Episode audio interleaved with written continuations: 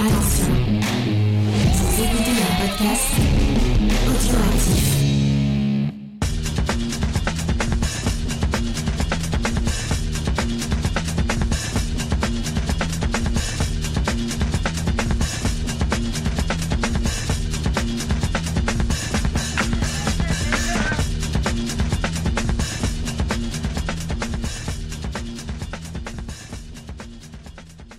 Bonjour à tous et bienvenue dans le podcast des réfracteurs, un podcast ciné-club comme tous les mardis. Et vous le savez si vous nous avez écouté la semaine dernière ou si vous êtes sur notre Discord pour parler du ciné-club avec nous, cette semaine on va se pencher sur la Dolce Vita de Federico Fellini.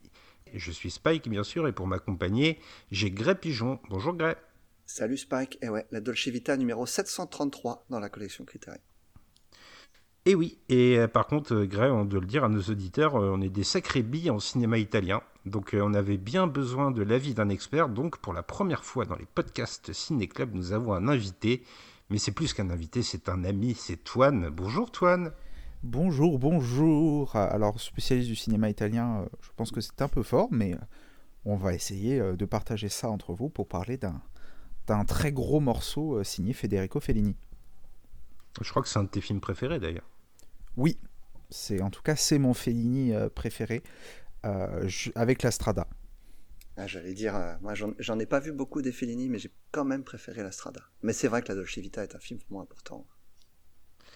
Eh oui, c'est important pour Fellini, c'est important aussi pour un acteur, pour Marcello Mastroianni qui tient le rôle principal. On va revenir un petit peu là-dessus après. C'est le film qui a euh, contribué à lancer sa carrière à l'international. On retrouve aussi euh, la sublime Anita Ekberg et la non moins sublime Anouk Aimée dans le film. C'est sorti en 1960 et l'un de nous va devoir faire le résumé et ça va pas être facile. Donc bonne chance à lui. Et bonne chance Antoine. Alors euh, sur un scénario, on peut préciser parce que c'est un fait qui est euh, rarement connu, qui a notamment entre autres été signé par Pier Paolo Pasolini. Pour débuter ce résumé et pour me la péter un peu, c'est difficile de résumer la Dolce Vita. Euh, c'est un, c'est un film qui ne raconte pas une histoire, mais qui raconte plutôt une essence, celle du coup de cette fameuse Dolce Vita dont on entend tant parler et qui en France, euh, l'expression n'est pas, euh, euh, pas donnée par hasard vis-à-vis de ce film, puisque en fait l'importation de l'expression de la Dolce Vita, qui est une expression italienne très connue, nous a été rapportée dans notre hexagone par, notamment par le film. C'est un film à sketch, la Dolce Vita, qui globalement, pour pas trop déflorer le film euh, pour ceux qui euh, ne l'auraient pas encore découvert, c'est l'histoire de Marcello Rubini, qui est donc joué par le grand euh, Marcello Mastroianni, euh, qui est un, un, jeune, un jeune provincial italien euh, qui va monter à Rome, qui va euh, essayer de faire son trou euh, dans le domaine euh, de l'écriture, euh, et qui va atterrir dans la sphère euh, people, la sphère mondaine de, euh, de l'Italie euh, de la fin des années 50. Et, euh, et Fellini va vraiment explorer ça dans ses divers épisodes. On va y croiser donc Anita Ekberg dans son propre rôle. On va y croiser aussi Anouk Aimée pour voir la déchéance, d'une certaine manière, de ce personnage, de ses rêves, de sa vision de cette mondanité et de toute la superficialité que Fellini va, va décrire, toute cette critique de cette euh, société euh, débauchée euh, qui euh, anime les hautes sphères italiennes à l'époque. C'est un film presque autobiographique euh, vis-à-vis du, du personnage lui-même de Fellini. On reconnaît en, en- en le personnage de Marcello le, le- le vrai Federico en fait. Et ben justement, est-ce que tu peux nous parler un peu de Fellini, Gray Ouais, alors il est né en 1920, donc il a 39 ans hein, quand il fait la Dolce Vita, et il a déjà plusieurs chefs-d'œuvre à son actif, donc c'est euh, un des plus grands réalisateurs du cinéma italien, évidemment. Tout le monde a déjà entendu parler de Fellini, même sans avoir vu, vu aucun de ses films. Et il vient d'une famille euh, petit, petit bourgeois, et c'est euh, tr- très jeune, il, montre vraiment une grande qualité pour l'art, et notamment pour le dessin. Et, euh, quand il devient adolescent, il euh, il, rencontre le cinéma. Donc à partir de l'âge de 16 ans, il, euh, il découvre le cinéma et il va voir les films en cachette euh, parce que ses parents ne lui donnaient pas la permission. Euh, mais bah, par contre, il voulait pas devenir cinéaste hein, quand il était adolescent. Il voulait, euh, il savait qu'il voulait travailler dans l'art. Il, se voyait, plutôt- il s'imaginait plutôt comme écrivain ou illustrateur. Et c'est pour ça qu'en 1938, donc il a 18 ans, il n'a pas encore fini le lycée, il envoyait déjà des dessins aux journaux nationaux. Et c'est le, notamment, il a, il a publié dès, euh, donc dès 18 ans dans la Dominica del Corriere, qui est un des plus grands journaux, des plus grands hebdomadaires en Italie, qui ont publié euh, quelques-unes de ses caricatures. Il s'installe à Rome en 39, euh, parce qu'il veut, euh, il va, doit rentrer à l'université, mais en fait, il va, euh, il va essayer de, de, tout mettre en œuvre pour devenir journaliste. C'est son rêve. Alors, il va faire plusieurs rencontres avec, avec la, notamment avec la guerre. Il va, il va commencer à travailler avec Cinecittà et à travailler énormément à la radio, à la radio italienne. C'est là qu'il va faire la rencontre du fils Mussolini, avec qui il va co-scénariser un film d'aventure dans le désert libyen, un film qui ne sortira jamais parce que c'était un film qui mettait en avant les, les exploits italiens dans, dans, cette guerre, guerre qui va être per perdue avant même que le film ne soit sorti. Et donc pour éviter la honte, le, le film va être enterré. Et euh, il, va finir la guerre euh, sans, sans, vraiment s'engager. Il, il, ira jamais au combat et il, va accueillir la libération, euh, enfin la libération, la fin de la guerre en tout cas en, à la fin de 1943 comme plutôt comme une comme une bonne chose. Et euh, c'est en 1945 qu'il va faire la rencontre qui va changer sa vie, c'est euh, Rossellini, avec qui il va co-scénariser Rome, ville ouverte, qui est un des plus grands films de, de, la, de la nouvelle vague de, du néoréalisme italien. Et le, ce second film à Rossellini, à Paisa, c'est des films qui vont lancer le mouvement hein, donc du néoréalisme et qui vont influencer d'autres grands cinéastes de l'époque comme De Sica ou Visconti.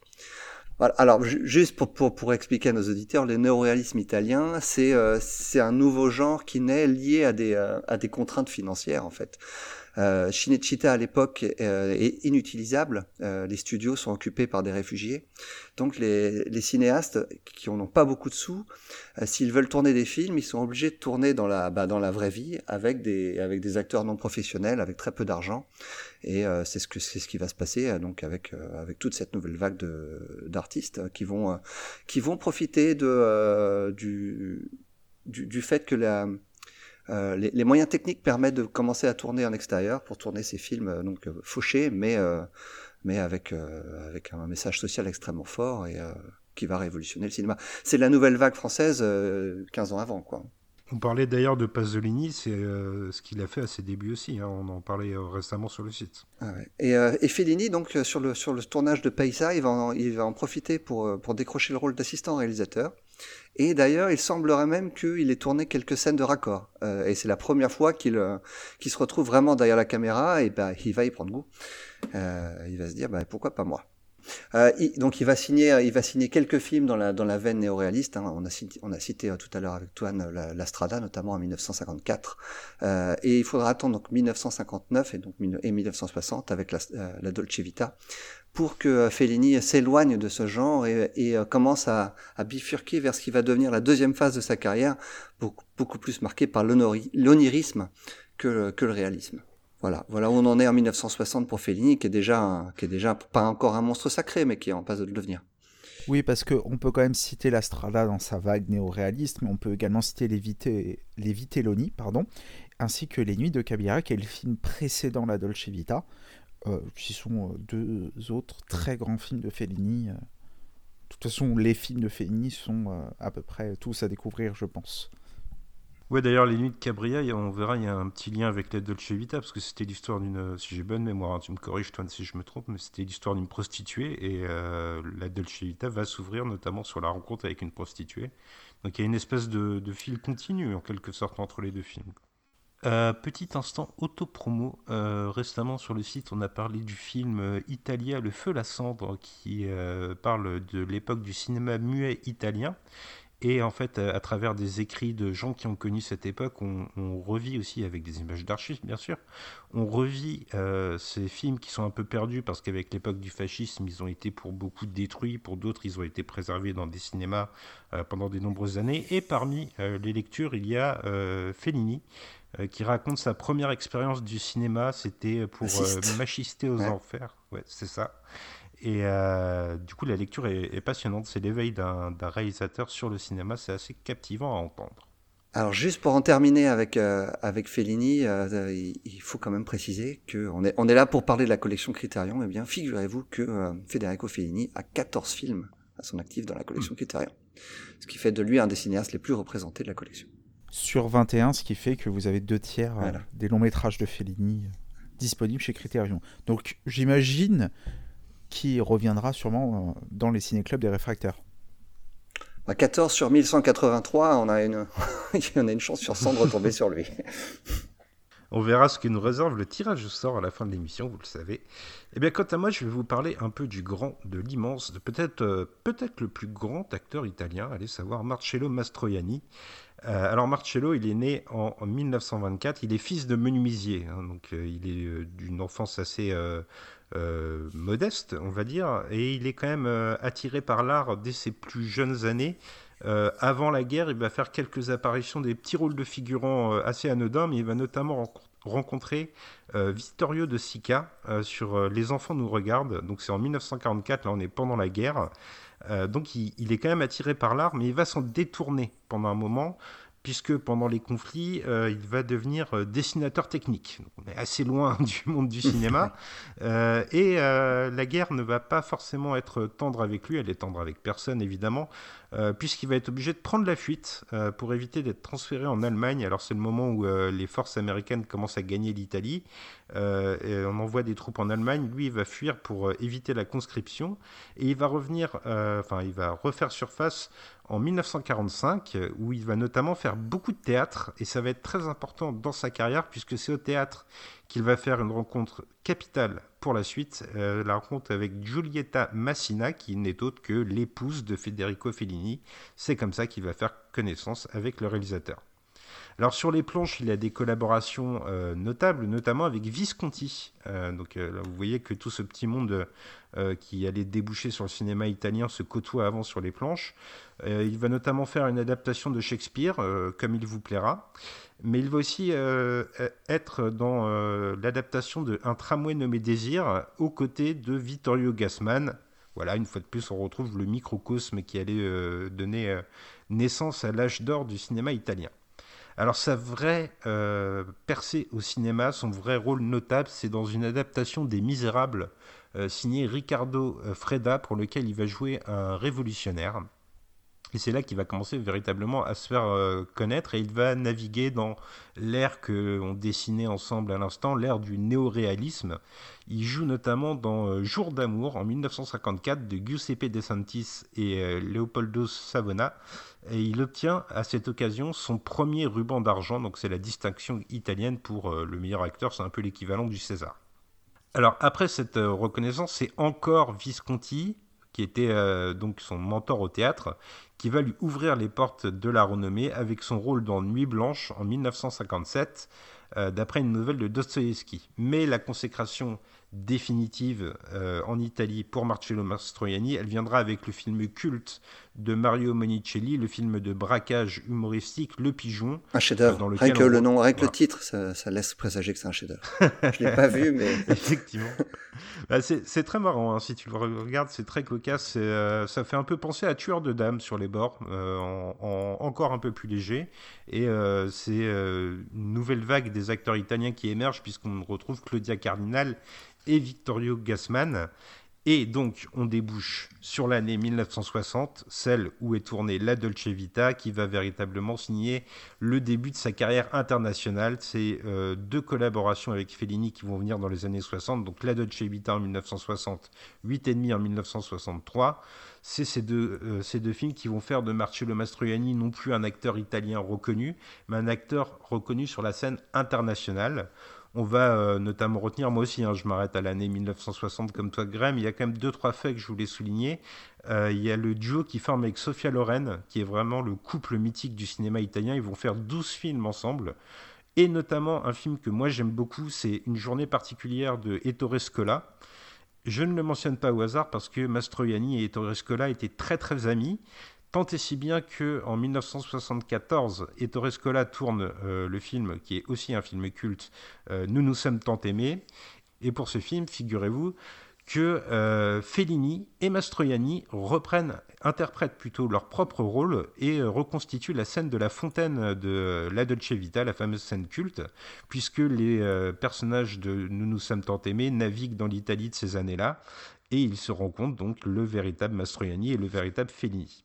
Est-ce que dans la scène qu'ils ont refaite, euh, Mastroianni a eu très froid comme dans la scène de la Dolce Vita et devait porter un, Il devait porter une combinaison sous son costume tellement il avait froid. Je ah, je crois qu'ils sont pas allés jusque là. Ah d'accord. non, non, non, non, non, non, ils vont pas jusque là. Nous nous sommes tant aimés des Torrescola, qui est évidemment aussi un chef-d'œuvre du cinéma. Ah oui, complètement. Alors, euh, je vais quand même mentionner le fait que Federico Fellini va rappeler Mastroianni dans les années 80, euh, donc 18 ans après 8 et demi, pour euh, La Cité des Femmes. on va aussi mentionner le fait que Mastroianni, c'est un lion d'or pour l'ensemble de sa carrière à la Mostra de Venise en 1990, que Fellini lui remet de ses propres mains. Donc malheureusement, Mastroianni va s'éteindre d'un cancer du pancréas à la fin des années 90. Et euh, pour finir, donc je le mentionnais parce que à l'occasion de son décès, pour commémorer, pour célébrer sa mémoire, les eaux de la fontaine de Trévi à Rome, où a été tournée la fameuse scène de la Dolce Vita, se sont arrêtées en signe de deuil. C'est quand même un beau symbole, je trouve. Et, ce qui est beau quand même à préciser, c'est que Mastroianni et Fellini, ça restera quand même sept films, ce qui est énorme comme collaboration. Et euh, Mastroianni n'était pas le premier choix et Fellini s'est battu pour lui pour la Dolce Vita puisque le producteur n'était autre que le célèbre Dino De Laurentiis, et il me semble que lui aurait préféré Paul Newman. Il voulait une star américaine hein, pour que le, film soit plus rentable à l'international. Et Mastroianni n'était à l'époque connu qu'en Italie. Alors, euh, juste pour, pour les mentionner, tu as, tu as déjà parlé d'Anita Ekberg, mais c'est vrai que le, film est un film à sketch et chacun de ces sketchs euh, a euh, en, personnage principal une actrice. Euh, donc Anita Ekberg avec la fameuse scène du, euh, de la fontaine, entre autres, hein, parce que la, la, scène vaut beaucoup plus que ça. Hein, la, hmm. toute son apparition est, est, vraiment exceptionnelle. Euh, où elle reprend presque, presque son propre rôle. Hein. Donc le personnage s'appelle Sylvia, c'est à sa demande, mais parce que euh, Fellini voulait qu'elle s'appelle Anita, et, et la, toute fin de son apparition dans laquelle elle se fait gifler par, par son petit ami d'époque, c'est vrai, c'est réellement passé. Et euh, Anita Ekberg est tombée amoureuse de l'Italie et a fait, euh, elle, avait fait quelques films aux États-Unis avant, la, Dolce Vita, mais elle, va passer plus de dix ans après à, ne faire des films qu'en Italie. Et, euh, on retrouve aussi Anouk Aimé, qui n'était pas le premier choix de Fellini, loin de là, mais je la trouve vraiment exceptionnelle dans le rôle, dans le rôle de Maddalena, cette, riche, c'est une, aristocrate hein, qui, s'ennuie et qui, veut passer son temps à utiliser les gens qu'elle rencontre, notamment Marcello. Et euh, faut citer aussi Yvonne Furneaux qui joue la, qui joue Emma, donc la petite amie officielle de euh, de Fellini. Et Fellini, par contre, s'est battu pour l'avoir elle. Euh, les producteurs voulaient notamment engager une actrice napolitaine qui, qui, qui était, euh, qui avait du succès à l'époque et qui était beaucoup plus en rondeur pour euh, vraiment marquer la, la, la, grande différence entre le personnage d'Emma et toutes les autres femmes que rencontre euh, que rencontre Marcello dans le film. Mais euh, mais Fellini s'est vraiment battu pour pour Yvonne Furneaux qu'il qu'il estimait parfaite pour le rôle. Et une autre actrice française hein, qui a un rôle important, c'est Magali Noël dans le rôle de Fanny, la la jeune, je ne sais pas comment on pourrait la décrire, c'est celle qui, qui s'éprend pour le père de, de Marcello, qui joue une, une une actrice, une actrice de cabaret, dirons-nous. Et tu me soulignais d'ailleurs, euh, pendant qu'on visionnait le film, enfin plutôt après, euh, quand on en débattait euh, sur notre Discord, rejoignez-nous, le lien est dans la description comme d'habitude, qu'on aperçoit Nico d'ailleurs. Ouais, la, Nico du Velvet Underground, avant de avant de devenir chanteuse. Hein, elle, enregistrera son premier disque en 1965, donc cinq ans avant la Dolce Vita, mais elle, euh, faisait déjà partie, euh, pardon, après, elle faisait déjà partie de la jet set, et, euh, donc Fellini a, a, puisé dans les. C'est pas la seule célébrité de l'époque à apparaître dans la Dolce Vita, mais elle, je l'ai reconnue tout de suite, en, fan de rock que je suis. eh bien, puisque tu as la parole, est-ce que tu peux nous parler de la production du film? Ah oui, alors le, toi en a parlé, hein, le, le, premier producteur du film, c'était le grand producteur euh, Dino De Laurentiis, qui, euh, comme souvent avec lui, ça s'est mal passé, euh, tant et si bien que Fellini et lui ont décidé d'un commun accord d'arrêter leur collaboration, et donc ce n'est plus euh, De Laurentiis qui, qui produira le film. La, la, la, la, raison principale de la rupture, c'est pas financier pour le coup, c'était vraiment artistique, parce que De Laurentiis trouvait que le, le, scénario était vraiment très chaotique, ça on peut pas lui donner tort pour le coup, hein. Euh, c'est pas forcément un défaut, mais lui ça lui ça lui convenait pas. Et il voulait surtout faire disparaître le personnage de Steiner, hein, ce personnage dont, dont Marcelo veut, absolument devenir le, il veut, que ça devienne son modèle. Hein, il veut la, vie que Steiner a, euh, la vie qui lui dont il, dont il aspire, euh, mais à cause de la scène, on, on, gros spoiler de, l'assassinat de ses propres enfants, et, et de Laurentiis ne voulait pas ne voulait pas produire un film dans lequel il y aurait quelque chose d'aussi malsain. Alors finalement, donc euh, il va, il va se, il, va se retourner vers Rizzoli et Amato qui vont, euh, qui, vont produire le film. Ça, ça va plutôt bien se passer. Et le film va pas coûter, il va dépasser un petit peu son budget, mais pas tant que ça. Euh, c'est il a un budget plutôt raisonnable pour pour le pour les films de l'époque. Euh, enfin, faut faut voir quand même par contre que la Dolce Vita marque un vrai tournant dans le cinéma italien. C'est que presque toutes les scènes du film ont été tournées en studio et tous les décors ont été construits. Donc là, on s'éloigne vraiment du style du néoréalisme où euh, vraiment on allait, on faisait des films à l'économie. Là, euh, là, il y avait un bon budget. Hein. Euh, Fellini, il a, il a pu, il a pu approfondir sa vision autant qu'il voulait parce qu'il il avait un budget confortable. Et euh, une des raisons principales pour lesquelles ils étaient obligés de tourner en studio, c'est que le, bah, ils tournaient à, ils tournaient à Rome en journée et il y avait trop de monde en fait. Et donc ils n'arrivaient pas, ils arrivaient pas à pouvoir avoir le calme qu'ils voulaient. Donc il y a quelques scènes qui sont tournées évidemment en, extérieur. La scène de l'aéroport qui est évidemment tournée, tournée sur place. Et puis là, évidemment la fontaine, la scène de la fontaine de Trévis. Euh, la scène de la fontaine de Trévis, d'ailleurs, on peut juste mentionner que, évidemment, c'est quand on pense à Dolce Vita, c'est à, à, cette scène-là qu'on pense. Elle a été tournée sur dix jours. Et, euh, et, donc il y avait beaucoup de badauds qui assistaient à la, au, tournage, tant, tant, et si bien qu'on a accusé Fellini en fait de, de, faire durer le tournage de cette scène-là pour faire en quelque sorte un teaser pour son film il voulait qu'on parle de son film et euh, donc il a, il voulait qu'il y ait beaucoup de monde qui en parle tous les jours. Il y avait de plus en plus de monde pour assister au, j'allais dire à l'embrassade entre Marcello et Sylvia, une embrassade qui n'a finalement jamais lieu. Alors c'est un, un, film dont, qui avait un scénario de base, euh, mais Fellini, comme souvent sur les tournages, en fait, il, il se servait comme d'un canevas, mais il changeait tout. Hein. Et il y a beaucoup de scènes qui ont même été improvisées, notamment la, la scène où avec le, le, les, enfants qui font un, un, un miracle. Euh, cette scène-là est complètement improvisée. Et c'est une des scènes qui a été les plus dangereuses à tourner parce que euh, ils utilisaient des, des canons à eau pour euh, pour, euh, pour, faire, pour, pour, simuler de la pluie, une pluie très forte. Mais euh, ça, la, scène a été difficile pour beaucoup de, pour beaucoup de figurants. Et, euh, et, et figurez-vous que la plupart de, de, toutes les scénettes sont des scènes issues de la réalité. Donc, ce sont des scènes, ce sont soit des faits divers, soit des, soit des choses qui ont été vécues par les différents, les différents personnages du film, les différents acteurs.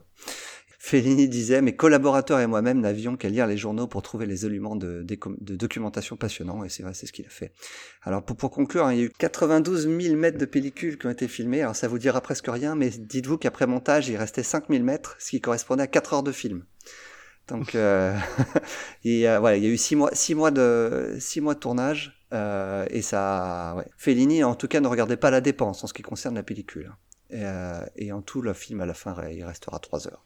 Trois heures euh, mémorables, trois heures d'anthologie, trois heures cultes qui sont donc dans la collection Criterion et aujourd'hui dans le Ciné Club. Je vous propose, les amis, de vous pencher, euh, plutôt de vous livrer, si vous le voulez bien, au ressenti. Mais Antoine, tu n'as pas parlé depuis un moment. Alors, avant qu'on bascule dans l'analyse, quel ressenti tu as de ce film? Quelle émotion il te procure? Qu'est-ce que tu, tu vis devant la Dolce Vita? Eh ben, je vais déjà m'attarder sur une chose qui, moi, est très intéressante, c'est que tu me parles de ressenti pour moi, la Dolce Vita, c'est l'archétype, dans le sens positif du terme, du ressenti.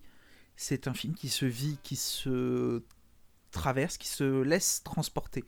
Euh, c'est un film dans lequel on voyage avec euh, le personnage de Mastroianni, qui m'a amené, alors dans sa, dans sa forme de déchéance, on est, on, est conquis déjà par par le style visuel de Fellini, lui qui avait déjà fait ses armes sur le néo-réalisme, on, voit qu'avec toute cette vision onirique qu'il apporte à sa filmographie, désormais on est sur un des plus beaux films visuellement de fait. Mais il y a quelque chose qui touche à l'émotion, qui est, de l'ordre de l'indicible dans la Dolce Vita, qui nous saisit, qui nous emporte, et on, est transporté dans ce voyage, on, se rêve dans la fontaine de Trévis avec Anita Ekberg, on se rêve malgré nous à la fin euh, sur cette plage, et je me tairai pour, encore une fois, ne pas déflorer plus le film euh, pour les quelques personnes qui euh, écouteraient ce ciné-club et qui n'auraient pas encore vu ce film.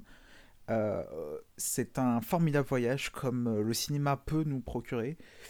Je pense, moi, en termes de ressenti, c'est une de mes séances les plus fortes, la Dolce Vita. Un des films italiens, n'en pas douter, les plus forts et les meilleurs qui m'a été donné de voir pour l'instant.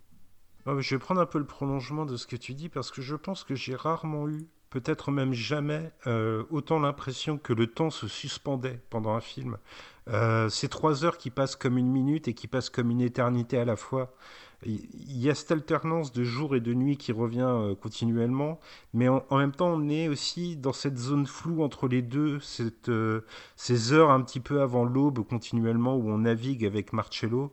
Il n'y a, plus, y a plus d'éternité, il n'y a plus d'éphémère en fait. C'est un voyage à la lisière de la rêverie on ne sait pas vraiment si on doit prendre ce qu'on voit pour argent comptant ou si on doit se contenter, comme tu le disais, de le ressentir. C'est quelque chose qui se vit et qui s'intellectualise seulement après coup. Et je crois que ça, c'est quelque chose que tu as ressenti toi aussi, Gray, le fait que le film nous revienne en tête. C'est ça, hein, je... il, y a une, phrase que tu viens de dire qui est très juste. Euh, le film passe comme une minute, mais aussi comme une éternité. Et, se ressent aussi comme une éternité. C'est un peu ça. Euh, le film peut paraître long par moment, euh, mais en fait, c'est il faut se laisser imprégner du film, et c'est une fois que le, film est terminé que le, cerveau commence à faire son travail d'analyse, et c'est après, même après, plusieurs jours après avoir vu le film, je continue à y penser, à réfléchir, à essayer de comprendre ce que j'ai vu, et le, sentiment parfois, euh, on va pas se mentir, hein, un petit peu d'ennui au visionnage, disparaît complètement. Euh, au, bénéfice d'une euh, ouais, ouais, de cette analyse qui est c'est vrai que c'est un film qui se pense plus qu'il ne se réfléchit j'ai l'impression c'est un, un, film qui se vit plus qu'il ne se pense. Et c'est, comme tu l'as dit sur la distorsion du temps, c'est un film qui voyage avec nous. Euh, il voyage avec nous même après le visionnage. Et c'est la marque des grands films. des grands films. c'est ces grands films qui continuent d'exister en nous après le visionnage. C'est que c'est un film qui nous a vraiment imprégné au corps et à, la tête euh, par son esprit. Et dès lors, en fait, l'ennui qu'on ressent tous en fait d'une certaine manière devant la Dolce Vita, c'est à ce moment-là qu'elle prend tout son sens parce que cette forme d'ennui, elle fait partie de ce voyage que la Dolce Vita nous, propose. Et, c'est d'autant plus fort qu'on suit un personnage qui est, euh, la plupart du temps, très antipathique, voire même un sale type parfois. Et euh, en fait, le, et pourtant, ça nous empêche pas d'aimer ce personnage. Et, c'est ce personnage qui euh, qu'on suit du début à la fin, de, j'allais dire de son ascension à sa chute, mais même pas, parce qu'il n'y a ni, réelle ascension ni réelle chute, mais qu'on suit à, travers ses, pérégrinations au sein de la, jet set, qu'on va qu'on va ressentir ressentir le film, euh, ressentir la Dolce Vita. Euh. Mais, presque, on peut se permettre, on, on, voit la Dolce Vita par les yeux de ce personnage qui, s'il est assez antipathique, il est aussi d'une certaine manière assez passif. C'est la figure du personnage euh, de, euh, de Mastroianni souvent dans les films. On pourrait rapporter un, peu euh, faire un, raccourci avec le personnage de Mastroianni dans, dans 8,5. Il y a cette figure italienne qui est incarnée par Mastroianni dans le cinéma, qui est une figure toute de marbre, toute digne dans sa forme de grandeur, dans son charisme, qui le rend presque passif en fait et, qui est comme nous en fait. De prime abord, on a l'impression d'être passif devant le film, de s'ennuyer, alors qu'au fond, il y a un vrai travail actif de, travail au corps du film et, de lien qui nous unit à jamais, puisque la Dolce Vita, on n'y reste pas insensible, et lorsqu'on l'a vu, on est uni, à, je pense, à jamais avec ce film. Mais justement, je vous propose hein, du coup de naviguer entre analyse et ressenti pour euh, rester euh, avec ce que propose le film, cette espèce de lisière. Je pense que Marcello, s'y accroche aussi parce que il est dans une quête, euh, la spiritualité, j'y reviendrai plus tard, mais même une quête intellectuelle. Il y a ce rapport. Tu évoquais le personnage Gray avec Steiner. On sent que Steiner, il représente une espèce d'idéal, une ascension intellectuelle à laquelle Marcello va tenter d'aspirer un moment, où il va tenter de d'écrire sur sa machine à écrire, sans jamais réussir à la tutoyer réellement. Et en plus, il va se confronter, donc, comme tu disais, à cette figure de Steiner qui va être complètement euh, démystifiée par Fellini au moment où il va se rendre euh, patricide. Euh, c'est une, une, recherche de la pensée et se confronter à l'impasse de celle-ci en quelque sorte. C'est assez étonnant, c'est parce que dans, la scène dans laquelle il, il, déclare sa flamme à Steiner en quelque sorte, et Steiner, lui, il, est, euh, il, lui dit non attention, moi je suis dans un piège, ne tombe pas dans le piège dans lequel je suis tombé. Et, d'ailleurs, euh, sa petite amie, quand elle lui dit oh, tu te rends compte cette vie, on pourrait la mener tous les deux, nous sommes faits l'un pour l'autre, on pourrait être comme lui. Là, lui, il s'en écarte il décide non non euh, non je ne veux pas de cette vie avec toi en tout cas le, côté frivole ne l'intéresse pas. Lui c'est vraiment l'intellectualisation de la vie de Steiner qui l'intéresse. C'est ça à quoi il aspire. En tout cas c'est ce, ce, à quoi il a envie d'aspirer peut-être plus qu'il n'aspire réellement Oui, d'ailleurs, euh, Steiner, c'est marrant de noter, c'est marrant, c'est intéressant en tout cas de noter que euh, il est le garant de l'art euh, à un moment et l'art dans un lieu bien particulier qui va revenir pendant tout le film. En fait, il joue de l'orgue dans une église et moi j'ai trouvé que dans la Dolce Vita, il y avait cette quête du mystique et c'est intéressant de voir où Fellini la place. J'ai l'impression que, avec notamment le personnage de Anita Ekberg qui va beaucoup accentuer ça, il y a une confrontation entre la mystique ancestrale de Rome, celle de ces murs, de ces bâtiments du Vatican ou de la fontaine de Trévise, et les nouvelles icônes qui émergent, euh, ces actrices montantes. Elle évoque d'ailleurs beaucoup Marilyn Monroe, Anita Ekberg dans ah le film. D'ailleurs, d'ailleurs, on lui pose la question, euh, un, des journalistes lui pose la question, euh, qu'est-ce que vous portez la nuit? C'est la question célèbre qui avait été posée à Marilyn à, Marilyn à l'époque, qui a répondu, je ne porte que du Chanel numéro 5. Euh, alors la réponse est un peu moins un peu moins bonne dans la Dolce Vita, mais bon, c'est, le clin d'œil est évident. je, trouve aussi, et vous voyez, il y a cette confrontation entre euh, ceux qui sont les nouveaux saints, les nouveaux dieux, ceux qui sont de la haute société et que les gens d'en bas, on voit souvent les paparazzos euh, qui les contemplent et qui les pourchassent, et en même temps cette mémoire plus ancestrale de Rome. D'ailleurs, tu, faisais mention de, paradis, donc le, personnage, l'ami de, Marcello qui est, euh, qui est photographe, son nom de famille c'est Paparazzo et c'est Fellini qui a inventé le terme, qui sera repris après la Dolce Vita pour, euh, désigner ces, photographes sans foi ni loi qui, pourrissent la vie des, de ces membres de la jet set. Oui, les paparazzi au pluriel, tu fais bien de, de me reprendre. Et euh, moi, j'ai l'impression justement que Marcello, alors c'est peut-être un truc sur lequel on n'était pas forcément d'accord en discutant, mais pour moi, Marcello, il a un peu euh, le pied dans les deux mondes. Il a le pied vers ses photographes, il a un ami à lui qui est photographe et qui, euh, qui le côtoie régulièrement, et en même temps, il a un pied dans cette bourgeoisie qu'il ne fait qu'entrevoir et n'est pas totalement admis, du moins pas pendant la majeure partie du film en fait, il, méprise son, son, métier, euh, mais bon, il n'a pas le choix parce que s'il veut continuer à tutoyer, le, à tutoyer le grand monde comme il le fait, il faut qu'il continue à l'exercer. Et euh, quand son père lui, lui demande euh, justement ce qu'il pense de son métier, il dit bon, écoute, ça, ça me donne, ça, moyen, ça me donne le moyen d'être où je suis. Hein. On comprend très bien que ça ne lui convient pas et que lui, il aspire à plus. Il aspire à plus, mais est-ce qu'il s'en donne réellement les moyens? Ça, j'en suis pas vraiment sûr. Alors les pères, c'est intéressant parce que euh, Fellini va les démystifier complètement. Il y a le père de Marcello euh, qui est euh, un modèle de...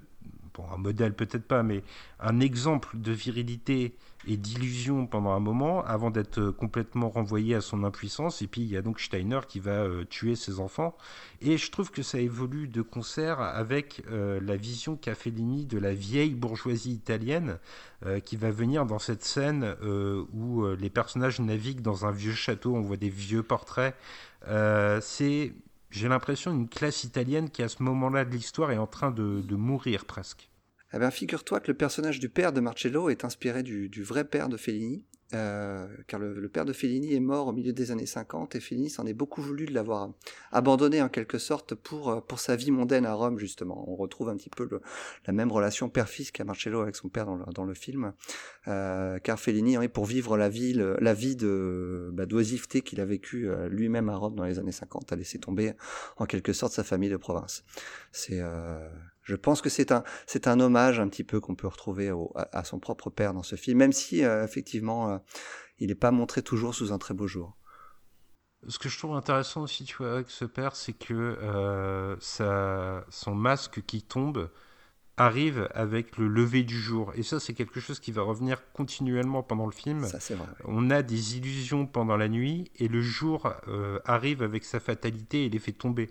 Anita Ekberg est une espèce de Madone moderne et au moment où le jour va se lever, elle va se faire gifler par, par son mari. Il y a ce père, il y a aussi euh, Steiner, on l'a dit, où on va découvrir son meurtre de jour, et donc cette scène que j'évoquais avec les, anciens bourgeois italiens qui se donnent à des séances de, spiritisme dans une vieille bâtisse, mais quand le jour revient, il y a leur aïeul qui apparaît et qui leur, euh, qui leur pointe du doigt leur, leur oisiveté et qui leur... Euh, leur souligne leur euh, errance morale. Le, passage du jour à la nuit est, utilisé constamment dans le film pour, pour montrer une, un, changement de, un changement complet de ton. Je pense aussi à la scène où il, où il se dispute avec sa petite amie, lui en voiture, elle à pied où euh, la, dispute est très violente. Hein. Euh, ils se disent des choses absolument horribles.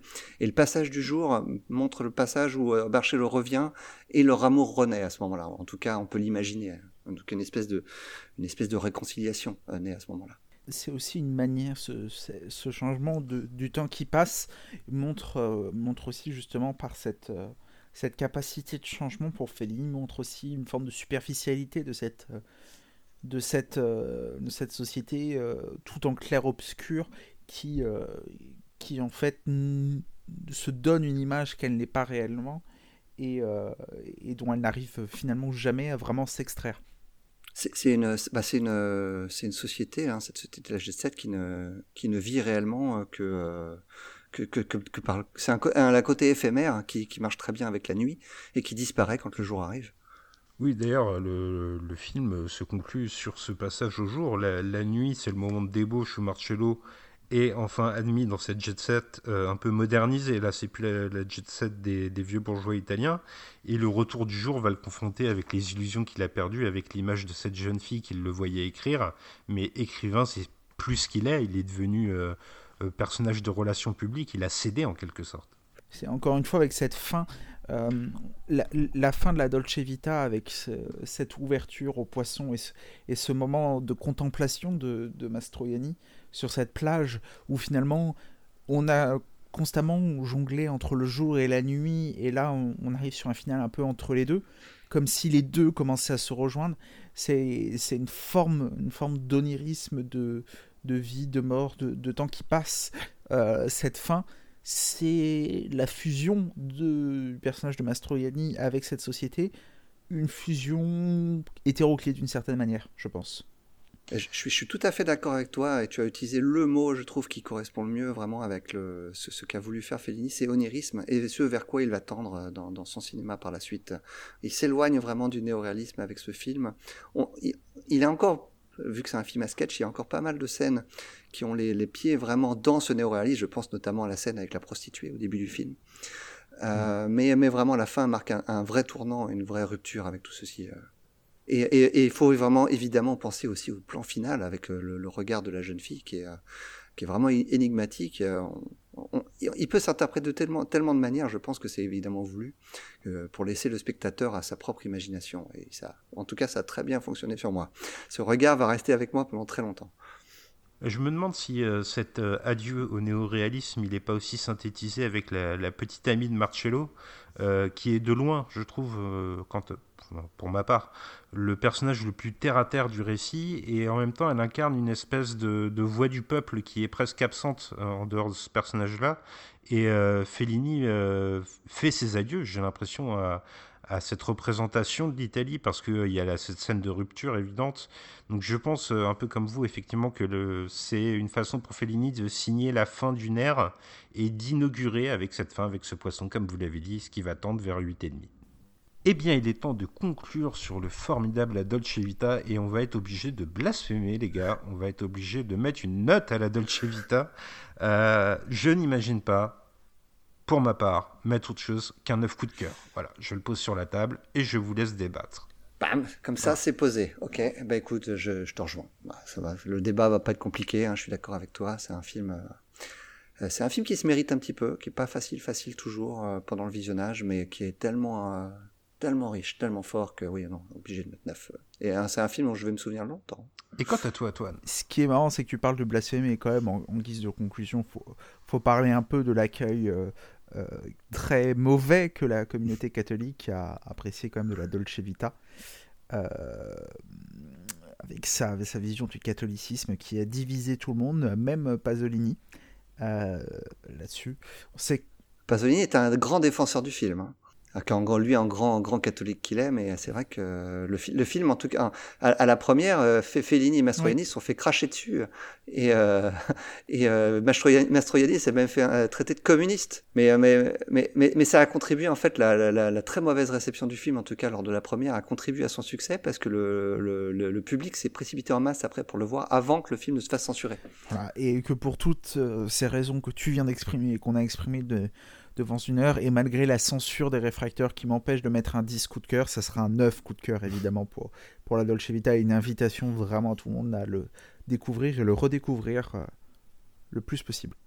préciser aussi que le film a gagné la Palme d'Or à Cannes euh, en, 60, et, euh, et que le, le, film a fait quand même 3 millions d'entrées en France ce qui est aujourd'hui, hein, c'est, ça paraît fou qu'un, film italien fasse autant d'entrées. Et, euh, il a eu euh, trois nominations aux Oscars, notamment pour Fellini euh, en tant que meilleur réalisateur. Ouais, bah je dois dire concernant la limite à 9 sur le site que c'est bien le genre de film pour lequel ça m'emmerde et qui mériterait bien un 10. Hein. franchement, là c'est, clairement le cas de figure où on est emmerdé.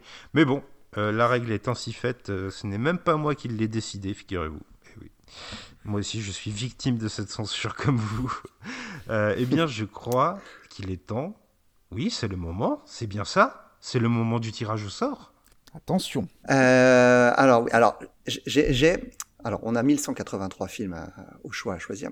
Alors, d'habitude, j'utilise un générateur de noms, mais vu qu'on a un invité, c'est pas que je te propose de laisser à toi le soin de choisir un nombre compris entre 1 et 1183 pour, euh, nous, euh, pour nous aider à choisir quel film sera à l'honneur du ciné-club de la Je veux bien, mais ce petit sagouin, il a consulté la liste. Hein. Donc, non. Euh, attention. T'as consulté la liste, il va te choisir le 724. Non, non, non, je ne, je ne choisirai pas de film, mais je voterai pour le 721, qui est un nombre qui me, qui me porte chance.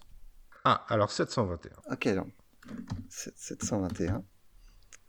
Je recherche euh, évidemment dans la liste. Oh, alors euh, on retourne aux États-Unis ah. avec le numéro 721, un film de John Cassavetes euh, qui s'appelle Love Streams, sorti en 1984. Ah, ce sera une découverte pour moi. Pour, pour toi aussi, Pour moi aussi. Eh ben pour moi ah, aussi. j'ai vu beaucoup de films de Cassavetes, je n'ai pas vu celui-ci. Eh ben voilà.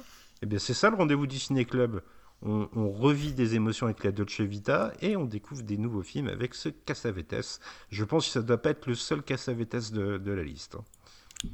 Non, je pense pas non plus. Alors, euh, euh, on, retrouve évidemment au casting Gina Rollands et euh, John Cassavetes lui-même. Voilà. Un film d'amour, apparemment. Eh bien, je vous remercie de nous avoir écoutés. Vous le savez, comme d'habitude, donc nous allons visionner ce film ce week-end. Vous pouvez nous rejoindre sur Discord pour le visionner euh, en même temps que nous ou un petit peu en décalé et surtout pour venir en débattre dans des débats enflammés. Chacun se livre à sa petite analyse. Il y a déjà une petite communauté qui se forme. On dresse des saluts à tout le monde. Et il me reste à remercier mes deux interlocuteurs. Greg, je te remercie rapidement. De toute façon, je te vois la semaine prochaine. Euh, oui, oui, on se retrouve évidemment la semaine prochaine pour parler de, parler de ce film de Cassavetes. Et euh, oui, on, a changé de prononciation entre temps parce qu'on ne sait pas trop, donc on dit Cassavetes maintenant. et je remercie plus que tout Toine qui nous a fait l'honneur de venir aujourd'hui parler un petit peu de Fellini. Merci beaucoup Toine et, et je ne vais rien dévoiler, mais peut-être qu'on te réentendra bientôt.